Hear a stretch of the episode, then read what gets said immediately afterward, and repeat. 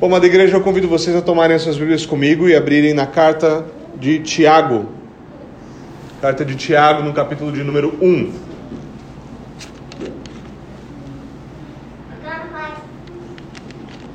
Nós já terminamos de ver as afirmações do nosso credo e hoje nós vamos falar rapidamente sobre como o credo deve ser, como a ideia do crer deve ser aplicada à nossa vida. Não basta apenas nós termos o credo, não basta apenas nós declararmos a nossa fé em resposta cristã no que você crê todo domingo. É necessário mais do que isso. E para encerrar então essa série sobre o credo apostólico, vamos considerar o que é crer e o que devemos fazer com aquilo que nós temos ouvido. Mais uma vez, Tiago, capítulo de número 1, nosso texto de hoje estende-se do versículo 17 ao 25. Tiago 1, do versículo 17 ao 25.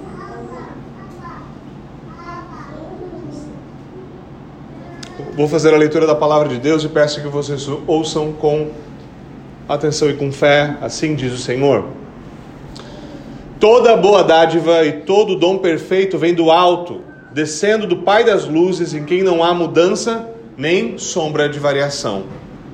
Segundo a sua vontade, ele nos gerou pela palavra da verdade para que fôssemos como primícias das suas criaturas. Portanto, meus amados irmãos, todo homem seja pronto para ouvir, tardio para falar e tardio para se irar, porque a ira do homem não opera a justiça de Deus. Por isso, rejeitando toda a imundícia e superfluidade de malícia, recebei com mansidão a palavra em voz enxertada, a qual pode salvar as vossas almas e sede cumpridores da palavra, e não somente ouvintes, enganando-vos a vós mesmos. Porque se alguém é ouvinte da palavra e não cumpridor, é semelhante ao homem que contempla ao espelho o seu rosto natural. Porque se contempla a si mesmo e vai-se e logo se esquece de como era. Aquele, porém, que atenta bem para a lei perfeita da liberdade e nisso persevera, não sendo ouvinte esquecediço, mas fazedor da obra, este tal será bem-aventurado no seu feito. Amém. Senhor, nós pedimos que o Senhor nos permita obedecer essa palavra, que o Senhor age em nosso meio para que ela se cumpra em nós, para que nós não sejamos ouvintes esquecediços, mas nós possamos ouvir com atenção, com fé, que a tua palavra encontre raízes em nós, é o que nós te pedimos. Por Jesus Cristo, nosso Senhor. Amém. Bom, meus irmãos, o sumário desse texto é bastante direto e simples. Tiago nos diz que Deus, segundo a sua vontade, nos gerou pela palavra. Tudo foi feito pela palavra e nós fomos trazidos à vida pela palavra. Logo, tendo sido gerados pela palavra, dada a nossa própria natureza, nós devemos ser prontos para ouvir. Ser prontos para ouvir, contudo, não quer dizer que basta ouvir. Não basta ouvir. Se você tem uma criança em casa, você sabe muito bem que não basta a criança dizer para você: Eu ouvi mamãe, eu ouvi papai. Se é isso, você tem uma parte do trabalho foi feita. Uma parte importante ainda não foi feita. Certo? O ouvir não basta. O ouvir não basta. A palavra que nos pode salvar deve ser recebida com mansidão. E às vezes essa palavra é traduzida na, na, Escritura, nós encontramos ela traduzida na Escritura, não sabemos o que significa mansidão aqui. Significa com boa vontade, de boa vontade. Quer dizer que você não vai lutar com aquilo que você tem que obedecer, você vai obedecer, certo? Nós não podemos enganar a nós mesmos, sendo apenas ouvintes e não praticantes. Isso é, isso é a definição aqui de enganar-se a si mesmo. É ouvir, estar ouvindo o Evangelho e não aquecer. Pois aqueles que não atentam para a palavra de Deus e dela se esquecem, não têm a bênção de Deus sobre si, não são bem-aventurados por Deus. A exortação de Tiago aqui nos lembra que a nossa grande dificuldade, obviamente, não é apenas ouvir ou aprender sobre um certo tema. Aprender o vocabulário, ou se você está envolvido agora em educação clássica, aprender a gramática da teologia. Não é só isso. Ter as informações necessárias não propõe grande dificuldade, certo? O Google indexa todas as informações. Só você ir lá e pesquisar, certo? Eu sei que são eu sei quais são, por exemplo, eu poderia usar isso como uma ilustração aqui. Eu sei muito bem os ingredientes que vão para fazer um bolo. Eu garanto para você que se eu fizer um bolo, você não vai querer provar o negócio que vai sair da minha mão. As informações não bastam. As informações não bastam. O verdadeiro conhecimento de Deus é aquele que o honra de forma devida. E Tiago trata aqui desse ponto, de forma muito cristalina. Nossa teologia deve ser vivida, ela deve ser encarnada, ela deve ser praticada. Agora, vamos lá. Antes de nós lidarmos com o texto propriamente dito, a gente precisa lidar com o que está sendo pressuposto aqui. Eu gostaria de apontar para aquilo que está por debaixo do texto. Tiago ele começa dizendo que nós devemos ser, obviamente, mais do que ouvintes. Não é suficiente ser mero ouvinte, é necessário ser mais do que ouvinte. E essa, obviamente, não é uma ordem nova, não é um, um, um, chamado, um puxão de orelha novo nas Escrituras. Constantemente o Senhor fala com o povo do Antigo Testamento. Constantemente. Um dos chamados a Israel, o, o famoso Shema, é o que? Ouça, ó Israel. Esse é um dos versículos mais famosos, é, um, é, um, é Shema, é uma porção extremamente famosa das Escrituras. E ela começa exatamente com isso. Shema Israel. Ouça, ó Israel, o Senhor, o teu Deus, é o único Deus. Ouça. Mas não está falando isso só para ouvir, de novo, obviamente que não. O Senhor fala com o povo de várias maneiras. Eles ouviram ele falando de cima do monte. Ele escreveu com o seu dedo sobre as tábuas da lei. O Senhor, quando o povo endureceu-se de vez, enviou para eles profetas para que falassem: Assim diz o Senhor, para que não houvesse como eles olharem e falarem: Deus não falou comigo. Esse é um vocabulário, esse é um tipo de linguajar que a gente usa muito no meio evangélico brasileiro. Né? Deus não falou comigo, que, que normalmente é usado como uma desculpa para eu não vou fazer tal coisa. Né? Mas não é disso que gente está falando. está falando realmente de um profeta entrar numa cidade e falar: é, é isso aqui. Como Jonas, como Jonas fez com Nínive, e diga: arrependam-se porque juízo vem. O Senhor deixou claro: eu estou falando com vocês. Ainda assim, o Senhor diz, por exemplo, por meio do profeta Isaías: O meu povo não quis ouvir-me, Israel não quis obedecer-me. Agora perceba bem como o profeta fala isso. Primeira frase: O meu povo não quis ouvir-me. Segunda, ele não quis obedecer-me. Isso é o que a gente chama de um paralelismo. A mesma coisa está sendo dita nas duas frases de maneira diferente. Isso é muito comum nas escrituras, na linguagem profética e também nos salmos. Assim como a corça anseia pelas águas, assim busca minha alma. Isso é um paralelismo sinonímico. Quer dizer o quê? Basicamente a mesma coisa está sendo dita de duas formas. Nas Escrituras, ouvir e obedecer são coisas que devem ser encaradas de maneira inequívoca. E isso é óbvio. Afinal de contas, por que você ouviria? Diria, eu estou ouvindo a Deus. Só para desobedecer? Só para desobedecer com afinco? Deus vai e fala, não roubarás. Você fala, não, eu vou, agora eu sei que eu quero roubar. Não, essa é a nossa natureza, sem dúvida alguma. Mas não é isso que o Senhor nos chama para fazer. De fato, o Senhor é quem dá ouvidos para ouvir, e isso é outra coisa que a Escritura ensina com clareza. Nossos ouvidos estão entupidos se ele não agir. O que quer dizer que há muitas orelhas, obviamente, inúteis. Há muitas orelhas inúteis. A questão fundamental é que nós, entre nós, aqui na nossa igreja, não lá, não no mundo, não em Israel, não, não os reformados, não, não nós, nós devemos nos esforçar para que as nossas orelhas belíssimas penduradas aí ao lado da sua cabeça não sejam inúteis. Esse é o grande problema. Eu sei que talvez para a maioria de vocês, é, então eu, tenho essa impressão sincera sobre a nossa igreja, então você me perdoe se eu estiver errado. Me perdoa, sinceramente. Mas eu tenho sincera impressão, não só sobre a nossa igreja, a maioria das igrejas cai nesse erro. Nós imaginamos que a, o que nós temos é algo que todo mundo tem. Nós não temos a percepção do que nos é confiado, do que nos é dado. Nós não temos a percepção da importância do que o Senhor nos confiou, nos dar uma igreja onde há pregação fiel, administração fiel dos sacramentos, disciplina eclesiástica, onde há verdadeiro interesse por teologia. Nós achamos que isso abunda em todos os lugares, é só ir para onde é que eu for eu vou encontrar isso. Que eu vou conseguir ouvir o Evangelho, ouvir a lei de Deus com fidelidade, tranquilamente. Nós nos esquecemos que isso não é assim tão fácil de se encontrar.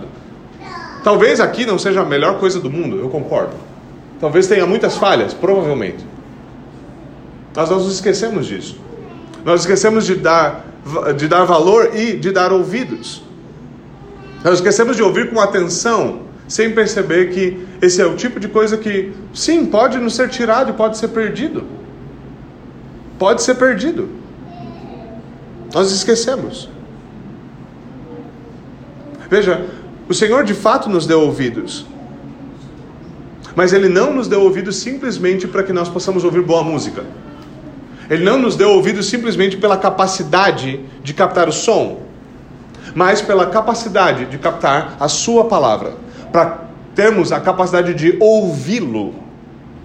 Há um grave problema quando a palavra de Deus entra por ouvido entra por um ouvido, e em vez de descer um palmo para o nosso coração e lá enraizar-se, faz um eco tremendo dentro da nossa cabeça e vaza pelo outro ouvido. Há um problema quando isso acontece.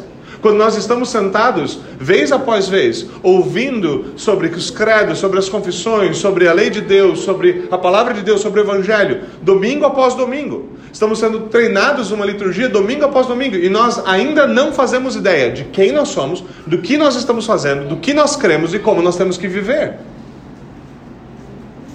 Talvez você tá, esteja saindo agora do outro lado dessa série sobre o credo apostólico, falando, ah, aprendi algumas coisas sobre o credo apostólico. Aprendi que onipotente é pantocrator. Aprendi que. Eh, que, que, é, que daí? É a grande pergunta da teologia. E daí? E daí? Se a palavra de Deus não está enraizando-se em nós, e mais importante do que isso, como vocês sabem que é a nossa convicção, se ela não está sendo enraizada nos nossos filhos que estão aqui, e eles não estão sentados aqui dentro porque não tem uma salinha, porque a gente não tem nenhuma tia das crianças. Eles estão sentados aqui por convicções bíblicas de que neles a palavra também deve ser enraizada. Agora, se nós não estamos trabalhando com afinco para que isso aconteça primeiro no nosso coração, e então no coração deles, ensinando eles a adorar, ensinando eles a ouvir, ensinando eles a aplicar a palavra de Deus. O que nós estamos fazendo?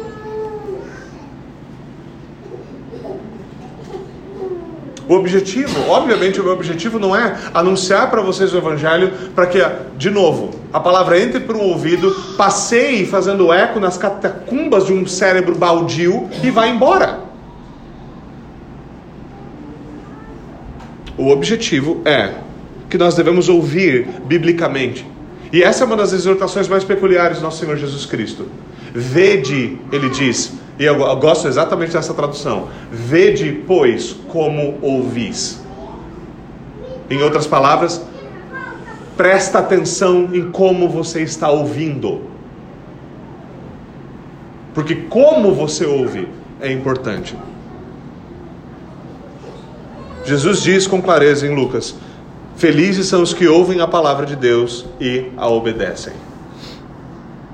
Esse é o nosso maior problema, não é mesmo? Porque você lê, como você lê as Escrituras, revela muito como você ouve. Você lê as Escrituras na sua casa?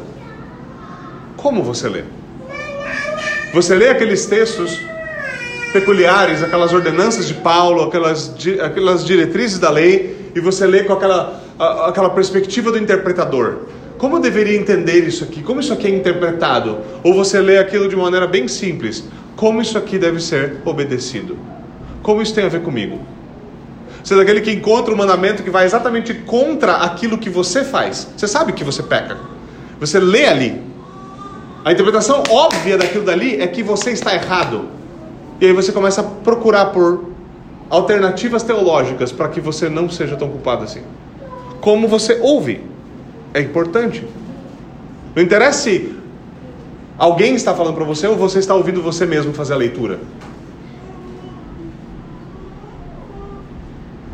Meu ponto é simples. Nós temos sido constantemente expostos à palavra de Deus.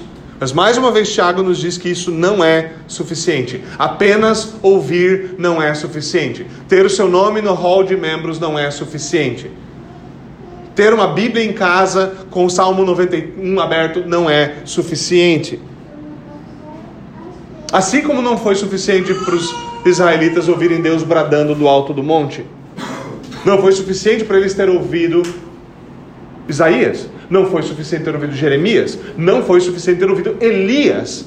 Vocês não noção o que é ter ouvido Elias pregar? Elias no alto do monte oferecendo sacrifícios a Deus. Eu sei que às vezes a gente nem acredita nesse negócio. Mas ele realmente montou um altar, ensopou ele com água, clamou fogo dos céus, depois de ter tirado sarro e ridicularizado os profetas de Baal.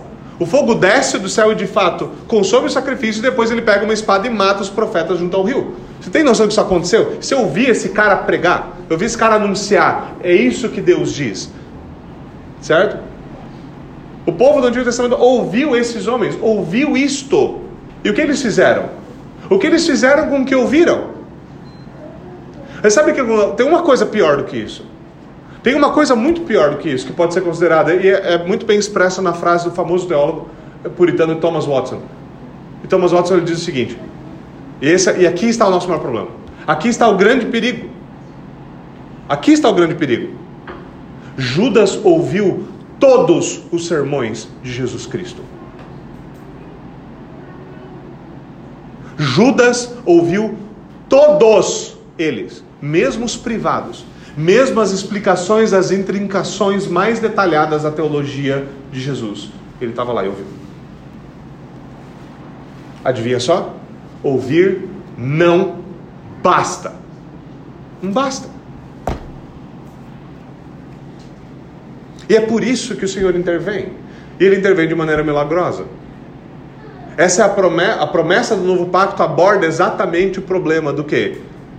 De as nossas orelhas estarem coladas superficialmente na nossa cabeça. A promessa do novo pacto lida exatamente com isso. Jeremias, no capítulo 31, ao anunciar o novo pacto na graça, no sangue do nosso Senhor Jesus Cristo, ele nos diz, nos fala no lugar de Deus, prometendo ao seu povo que o próprio Deus porá a sua lei no nosso íntimo e a escreverá no nosso coração. Por quê? Porque só assim. Porque é necessário que ele leve dos ouvidos ao coração. Que ele encerre a obra. E é fundamental nos apegarmos a isso. É fundamental nós ouvirmos aqui o que nós ouvimos domingo a domingo. O que nós ouvimos nossa liturgia, que é recheada de versículos bíblicos, de lei, de anúncio de graça e coisas como essa. Ouvir o sermão, acompanhar a leitura das escrituras dos nossos lares, sempre com essa perspectiva do que? De somente o Senhor pode fazer isto. Somente o Senhor. Mas não do tipo, ele que faça porque eu não vou fazer nada. Não, mas esforçar-se na graça de Deus pedindo, Senhor, faça. Porque do contrário, é claro, você pode ouvir toda a lei de Deus e tentar obede obedecê-la como obrigação crua. E o que você acha que vai acontecer? Talvez você já tenha tentado, talvez você tenha esteja suficiente mente tempo na igreja para ter acordado o dia de manhã e falar, não, hoje eu vou obedecer a Deus. Hoje eu vou acordar e eu vou fazer direitinho, vou fazer bonito. Hoje eu vou ser crente. E aí você acorda, abre a porta, certo? E seu filho estava vindo trazer água para você no quarto, tropeça, derruba a água nos seus pés, você vai andar, escorrega, cai, bate a cabeça e pronto. Acabou. Né? Todos nós sabemos exatamente como é isso. Só graça nos sustenta. Mas essa graça não opera em nós em vão. Ela não opera em nós em vão. Nossos esforços são ótimos para produzir em nós mesmos condenação. Mas Deus nos promete salvar, nos salvar, pelo seu Filho. E Ele promete que Ele há, há de agir em nós dessa forma. E nós devemos dar atenção a isso.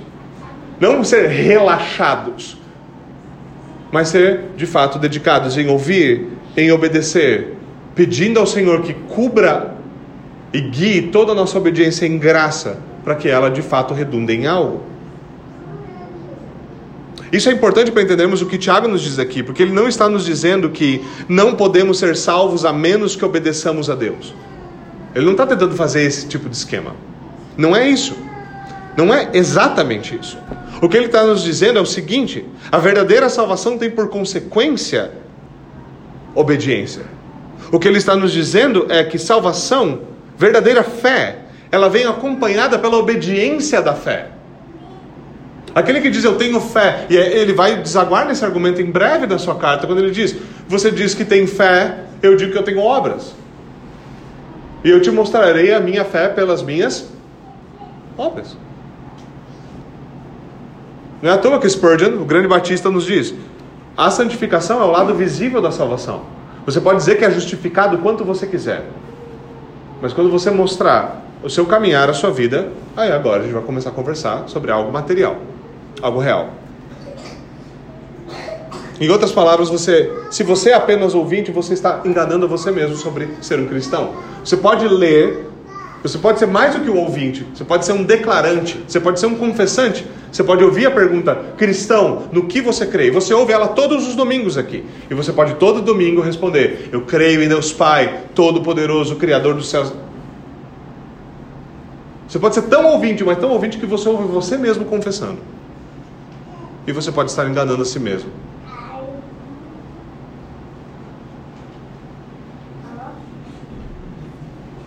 São coisas que devem ser obviamente consideradas. Tiago usa um exemplo aqui para explicar isso, certo? Ele não está apenas anunciando a doutrina, mas ele torna ela visível também para a nossa imaginação. E o exemplo dele é simples. Ele nos diz que quem ouve e não pratica é como um homem que olha sua face em um espelho, mas em seguida esquece da sua própria aparência. Sabe como é que é essa sensação? Você olha sua face no espelho e aí você sai e você pensa, O que, que era aquilo? Esse é você. Esse é exatamente você. Se você ouve e não coloca em prática. Ele olha no espelho em vão. Quer seja para apreciar a sua beleza, quer seja para tentar para algum defeito. Assim que seus olhos saem do espelho, ele se esquece do que viu. Assim que você saiu do culto, assim que o pastor falou, assim que nós terminamos de cantar o tríplice amém, amém. Terminou, terminou o último amém, a última nota parou de soar. Pronto, não sou mais crente, acabou, nem lembro o que, que é. O que, que foi? O que, que, que é?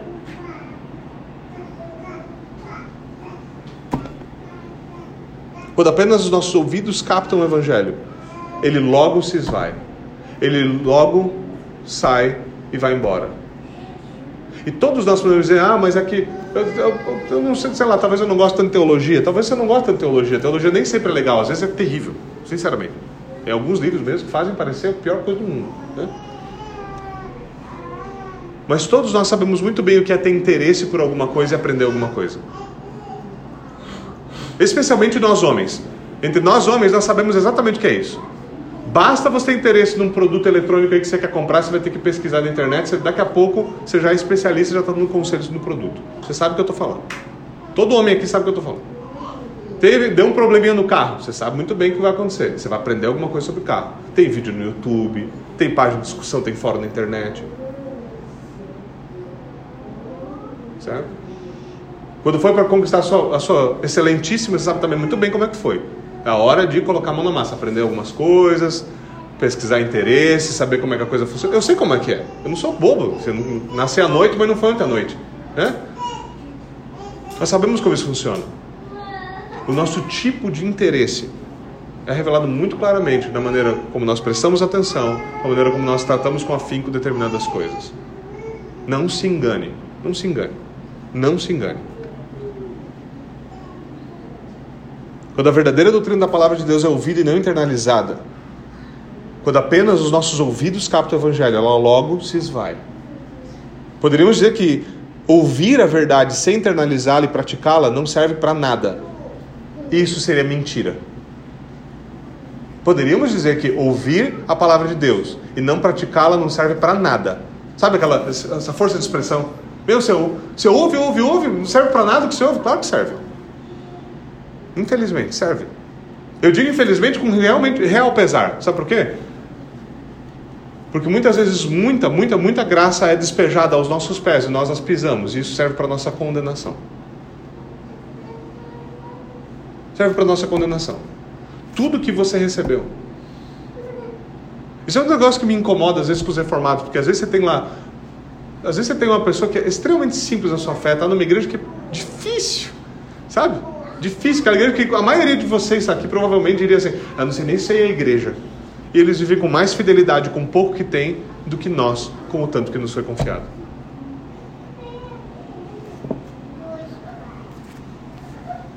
A nossa responsabilidade diante de Deus é aumentada à medida que nós coisas nos são, obviamente, confiadas. Nós temos facilidade de imaginar que ouvir superficialmente, reter algumas coisas como informação é importante.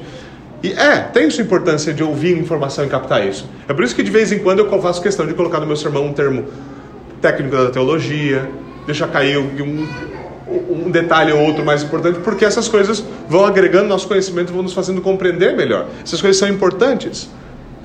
Mas nós somos chamados a ouvir com afinco a palavra de Deus.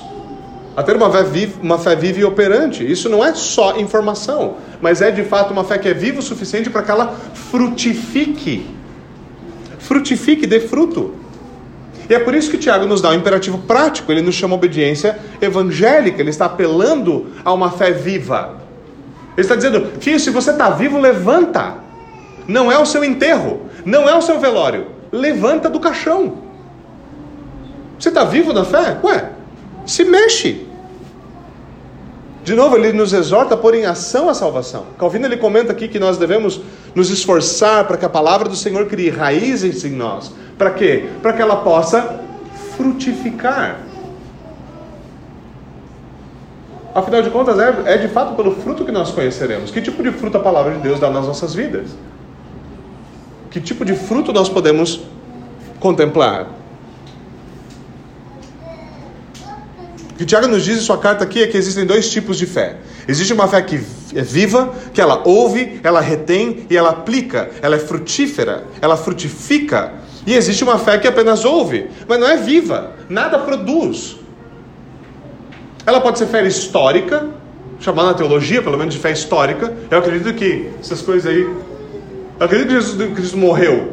Morreu por pecados, que ele foi um sacrifício. Eu só não sei se foi por mim. Só não sei se eu tenho alguma coisa a ver comigo.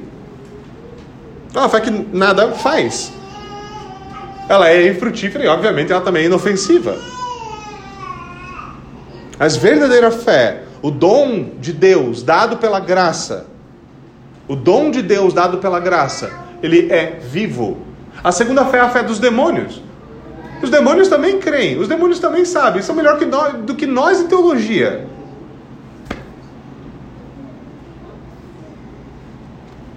Tiago escreveu, mas alguém dirá: Você tem fé, eu tenho obras. Mostre-me a sua fé sem obras, eu lhe mostrarei minha fé pelas obras. Você crê que existe só um Deus? Capítulo 2, versículo 18 e 19. Parabéns! Muito bem! Até mesmo os demônios creem e tremem. É o que ele segue dizendo na sua carta. Até mesmo demônios creem e temem. Ah, eu acredito que tem Deus e que tem Jesus. Capaz. Você pode dizer crer em todos os pontos cardeais da fé. Cada uma das doze afirmações. Cada uma das doze afirmações do credo. Começando com crer em Deus Pai. Pode fazer tudo isso. Mas verdadeira fé não faz só isso. Verdadeira fé não, só, não apenas diz eu creio. Considera a nossa realidade. Nós mal e mal e mal conhecemos as nossas confissões e credos. Nós temos uma geração que diz não, não credos, mas a Bíblia, que é uma uma afirmação estapafúrdia em tantos níveis, né? Porque você pega a sua Bíblia, a primeira coisa que você vai encontrar é um sumário com os livros bíblicos. E aquele sumário é uma declaração de fé. O sumário da sua Bíblia, o índice da sua Bíblia é uma declaração de fé explícita. Afinal de contas, quem disse quais livros estão ali e não estão? Quem definiu isso? Essa é uma declaração daquilo que você crê ser o conteúdo da palavra de Deus. Isso é inescapável. Mas nós gostamos, não, não, não credos. Bíblia. E a nossa geração então é a Bíblia. E o que nós conhecemos da Bíblia? O que nós conhecemos da Bíblia? Mesmo alguns de nós que estão caducando nos bancos da igreja. Nós não conhecemos direito sua história, nós não somos familiarizados com seus termos, nós não conhecemos seus temas. Nós dizemos crer que toda ela é a palavra de Deus, até que ela seja aplicada praticamente. Aí começam as ressalvas. Dizemos que Deus é soberano, eu sou um bom calvinista, Deus é soberano, exaustivamente soberano. Não há em um centímetro da existência sobre a qual Cristo, que é Senhor, não diga, e começa as citações de Kuyper. E vivemos em preocupação, ansiedade, murmuração. Dizemos crer no perdão dos pecados. mas não confessamos os nossos pecados. Dizemos crer na depravação total, como os bons calvinistas do sino de Dort. E somos orgulhosos. Dizemos crer no poder da graça de Deus, mas nos recusamos a nos esforçar para viver uma vida santa e de obediência. Eu creio que a graça de Deus é poderosa. Por isso mesmo, é tão poderosa, tão poderosa que eu não preciso fazer absolutamente nada. Eu posso viver como um demônio. Nós vamos olhar para a Escritura e para as doutrinas da nossa fé como coisas belas e amáveis, sem dúvida alguma. Mas o problema surge quando nós queremos, quando nós temos de sair do abstrato para o concreto. Nós temos de sair para o fato de que a lei de Deus diz determinada coisa e essa determinada coisa tem a ver com quem você é no mundo real. Esse é o nosso problema. O problema não é quando a gente lê o primeiro mandamento e diz: Não terás outros deuses além de mim. A abstração é fácil de ouvir e de entender. O problema é, e quando vai lá para o seu dia a dia, para o seu coração, para o altarzinho que está lá dentro, para sua mente, para como você pensa, há outros deuses ali, na sua casa, na maneira como você conduz a sua família, na maneira como você usa a sua carteira, na maneira como você vê a sexualidade, a maneira como você vê a linguagem. A maneira... Há outros deuses ali. Quando tem de sair do abstrato para o concreto, quando está na hora de criar os seus filhos, quem é Deus? Quando está na hora de tocar os seus negócios, quem é Deus? Quem é Deus? Você acha que eu estou esperando que alguns de vocês venham aqui e falem assim: bom, na verdade eu tenho uma objeção ao primeiro mandamento. Eu acho que não é bem assim o primeiro mandamento. Eu acho que a gente talvez possa ter outros deuses. Quem de nós vai fazer isso? Ninguém. Ninguém é bobo. Não é assim que nós fazemos. Nós não precisamos argumentar contra a abstração. O problema é quando tem de sair do abstrato para o concreto. Quando a palavra de Deus tem de ser aplicada.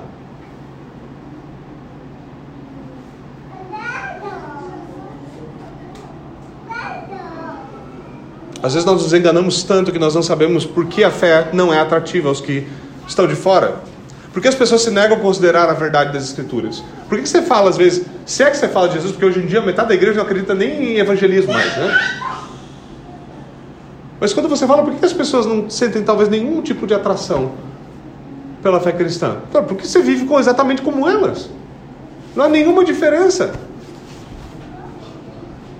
Nenhuma diferença. Eticamente é a mesma coisa, praticamente é a mesma coisa, sua rotina é a mesma, os livros que você lê são os mesmos, os programas que você assiste são os mesmos, a maneira que você cria o filho é a mesma, a maneira que você se comporta com seu marido é a mesma. Cá, vamos lá. Se a pergunta tivesse que ser feita em todos os termos, ela seria a seguinte: Que diabos é que faz de você um crente? Quando você tem visita, você não vai no culto, por quê? Quando você tem um compromisso, a igreja fica de lado. Quando você tem que fazer alguma coisa, qualquer outra coisa mais importante do que qualquer coisa relacionada à fé,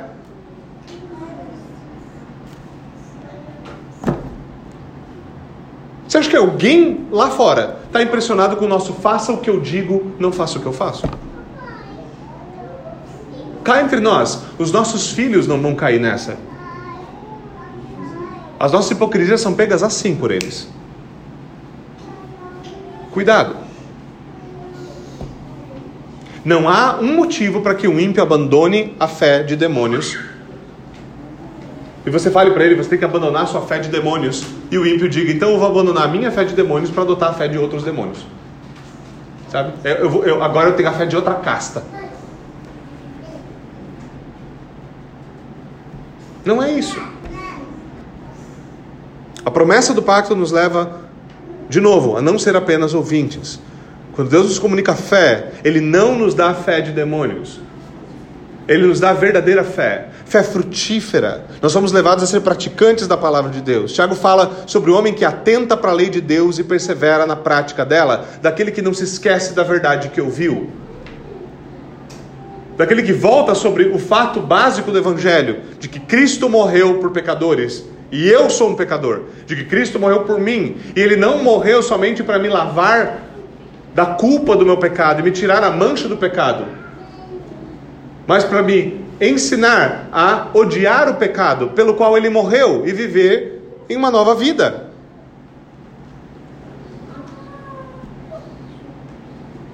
De que há imperativos óbvios no Evangelho. Que é necessário ouvir com atenção e perseverar em obediência. E que nem sempre é fácil fazê-lo. Nosso Senhor Jesus Cristo associa a obediência aos seus mandamentos a o amor. Essa é a consequência última da coisa. E isso é muito importante. De fato, nós devemos declarar nosso amor por Jesus Cristo. E muita gente fala isso. Ah, mas eu amo Jesus. Ah, mas eu amo Jesus Cristo. Ah, mas eu amo a Deus. Bom, no capítulo 14 de João, Jesus diz o seguinte: e essa é uma série, esse é o versículo 21, 23 e 24, um atrás do outro. Aquele que tem os meus mandamentos e os guarda, esse é o que me ama. Se alguém me ama, guardará a minha palavra. Quem não me ama, não guarda as minhas palavras. Veja, qualquer tipo de construção que nós façamos sobre quem nós somos, sobre o que nós cremos, sobre como nós vivemos, fica de pé ou cai quando comparado com essas palavras.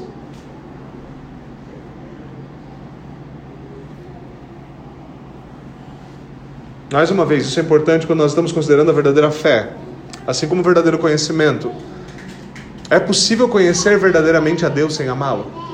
A resposta de todo teólogo que presta é não. Não. Impossível. É possível receber graça de Deus e não adorá-lo? É possível amar a Deus e não obedecê-lo? Não. Graça, gratidão, conhecimento, amor, eles não são todas compartamentizadas na nossa vida. Uma está conectada à outra. E o que Deus uniu não dá para separar.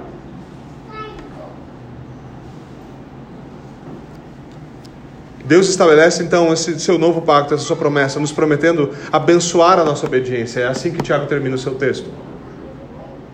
Isso é bastante claro no Antigo Testamento, certo? Mas nós fingimos que isso não se aplica ao Novo. Nós já vimos que são felizes os que ouvem a palavra de Deus e obedecem. Agora Tiago nos diz no final do versículo 25: Aquele que não se esquece do que ouviu, mas pratica, será feliz no que fizer. Qual é o problema quando nós damos de cara com esse tipo de versículo? A gente fala assim, não, isso é coisa da prosperidade. Não, não é. Não, não é. Não, não é. O problema é que muitas vezes a gente quer viver em obediência, a gente quer viver em desobediência e quer que Deus abençoe a nossa desobediência. Agora lembre-se, nós acabamos de ver que obedecer, a obedecer aos mandamentos de Cristo é amá-lo. Então o que você está dizendo é o seguinte: você quer odiar a Cristo e que Ele te dê bênçãos. E não é assim que o pacto funciona. A desobediência é uma semente. E, o, e a semente da desobediência tem um fruto certeiro. Foi Deus quem estabeleceu a lei que diz o simples seguinte: aquilo que você semear, você também colherá. Então talvez você possa estar num lugar agora que você fala assim, não, mas parece que está tudo bom, porque eu não estou colhendo nada ruim. Flamengo, Sementes têm tempos diferentes. Calma. Calma. Nós acabamos olhando para afirmações como essa. Aquele que ouve, retém e pratica vai ser bem-aventurado naquilo que fizer. E a gente ouve isso sem fé. Isso não é verdade. Não. Eu vou ler esse versículo, aí eu vou falar: não, eu quero obedecer, eu vou pedir graça de Deus para fazer, eu vou me esforçar para obedecer pela graça de Deus. Mas eu não posso confiar que Deus vai me abençoar por eu estar vivendo de acordo com a vontade dele. Ué, é assim que é, é assim que nós deveríamos pensar sobre esse tipo de versículo? É óbvio que não. O que nós não deveríamos confundir é o fato da bem-aventurança com, por exemplo, mera, mera benção financeira.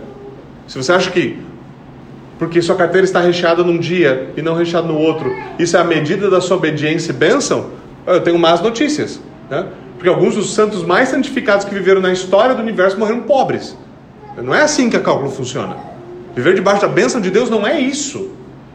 Paulo era um lascado, né? O apóstolo Paulo, né? Era um lascado, não tinha um, não tinha um tostão no bolso. Mas, você acha que ele vivia em obediência? É óbvio. Nós lemos sobre isso. Não se trata disso. Mas é importante nós percebermos isso aqui. O Senhor mesmo promete. Ele fala: Eu vou dar a graça para você obedecer. Eu vou capacitar você para isso. E eu vou abençoar a sua obediência. Eu vou recompensar o meu próprio dom em vocês. Por isso aqui nós não temos apenas correção. Isso não é apenas um, um sermão final para puxar a orelha. Não, isso aqui é verdadeira esperança. É verdadeira esperança para que nós possamos olhar para a nossa própria obediência e tenhamos confiança para ir pedir perdão ao Senhor que perdoa pecados. Para ir buscar graça daquele que tem graça e pode te dar graça. Para um Deus que pode destapar esse seu ouvido sujo e desentupir seu coração todo bloqueado. Para um Deus que pode te ajudar a caminhar em graça e colher frutos disso. Porque Ele é bom, apesar de você não ser. Isso é verdadeira esperança. É saber que há graça fora de nós, no Evangelho de Jesus Cristo, que tem sido apresentado aos nossos ouvidos. E que nós podemos confiar nele. Que nós devemos considerar com seriedade, portanto, aquilo que nós ouvimos e o texto que está diante de nós. Tiago diz que existe tal coisa qual uma religião vã. Os adeptos são hipócritas, são aqueles que creem, dizem crer em uma coisa e vivem de maneira completamente diferente daquilo que creem. Essa é uma marca clássica da hipocrisia. Veja, a hipocrisia não é crer em algo e falhar em viver à altura daquilo. O nome disso é ser crente. Porque aquilo que nós confessamos, crer é muito mais elevado do que nós. Nós o confessamos hoje mesmo, nós somos uma igreja santa, católica, apostólica. Olha, olha para nós.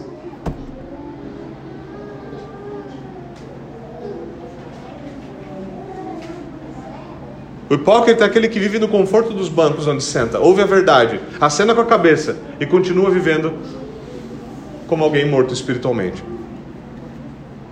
Agora, de novo, tudo isso é muito importante para nós, como igreja, não apenas como indivíduos. E por isso eu queria fechar a série com essa ou esse texto. Muitos de nós temos aprendido a amar a tradição reformada, temos aprendido a como funciona uma liturgia, o que, que acontece, Muitos se alegram por estarem conhecendo verdades gloriosas, mas nós devemos perceber que nós somos, se nós somos mesmos reformados, nossas vidas devem ser também reformadas. Não é só a nossa teologia que deve mudar, é a nossa vida. Se nós abraçamos a palavra de Deus, então a nossa vida deve testificar aquilo que nós realmente cremos. E a não ser que nós vivamos e nos esforcemos, ao menos, para viver à altura daquilo que nós anunciamos. Todo o nosso esforço como igreja será em vão.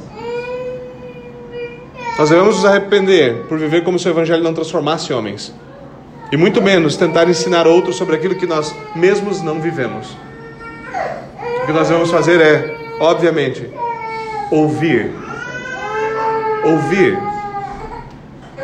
Por isso, meus irmãos, vede como ouvis vede como ouvis. Vamos até o Senhor, vamos orar. Senhor, nós te bendizemos pela tua palavra e pedimos, Senhor, que tu rompas a nossa surdez, que o Senhor afete a nossa mente e coração. Nós oramos como nós oramos muitas outras vezes aqui nessa igreja juntos, Senhor, para que o Senhor faça por nós aquilo que nós somos incapazes de fazer.